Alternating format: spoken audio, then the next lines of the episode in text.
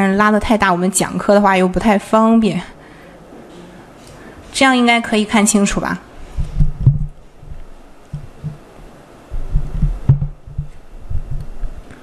好，我们现在选出来这个之后啊，对，我们把这些就是翻译过、翻译完之后呢，为什么要挑这个数据呢？刚刚我也给一直在给大家说了，因为有的消费者他可能喜欢这种蕾丝的呀、圆领的呀、无袖的呀，我们不知道是不是？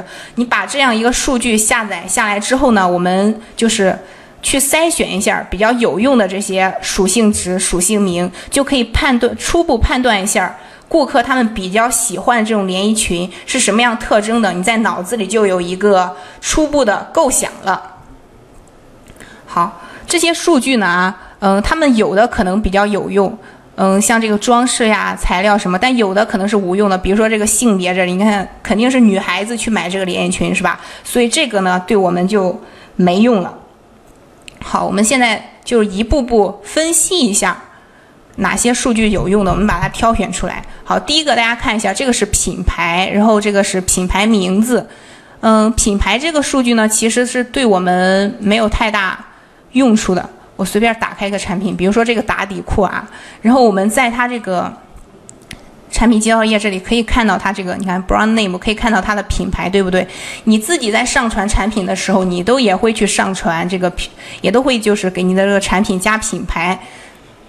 它这里呢成交指数比较高呢，就说明这个品牌呢它可能卖的比较好。然后我们把品牌这个词摘出来呢，其实是没有太大意义的。所以呢，我们继续往下啊，把有用的给挑出来。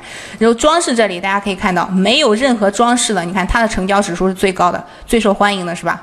那我们可以把这个数据给它筛选过来，复制一下，给它给它贴到这边。哦，重新复制一下。好，我们把上面这一串也给它粘贴在这儿。好。我们接着往下看啊，然后装饰我们找了，然后连衣裙的长度，嗯，膝盖以上这种迷你裙是最受欢迎的。好，那我们把这个的也给复制下来，粘贴到这儿。然后性别这个，刚刚我们也说了，都是女孩子买的，在性别这个属性词呢，其实对我们没有太大意义。然后材料最受欢迎的是聚酯纤维的这种类型的。好，我们选择的这个。把它也复制过来，然后再往下，型号，型号，你看这几，嗯，型号呢，其实都是一个意思，反复都是在跟你说，都是裙子是吧？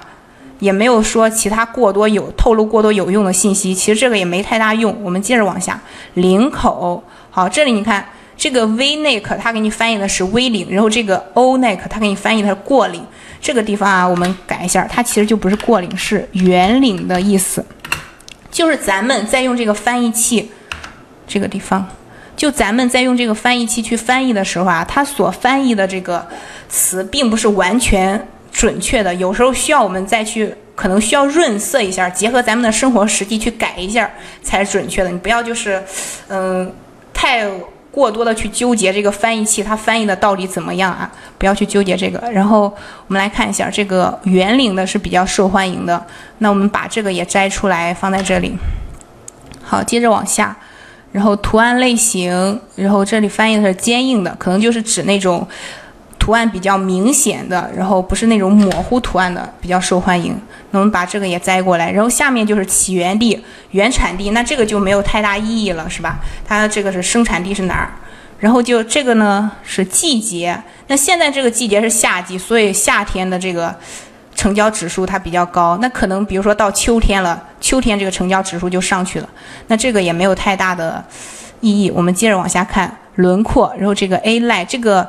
如果直译的话，它是一线的意思。但是我们结合一下，就是这个实际啊，在这里它不是一线，它是指这个 A 字裙是这种 A 型裙，或者说 A 字裙，啥意思？就是说上面是比较窄，然后下面比较宽松的这种裙子。然后我们可以看到轮廓这里这种 A 字裙是比较受欢迎的。然后我们把它也复制过来，粘贴在这儿。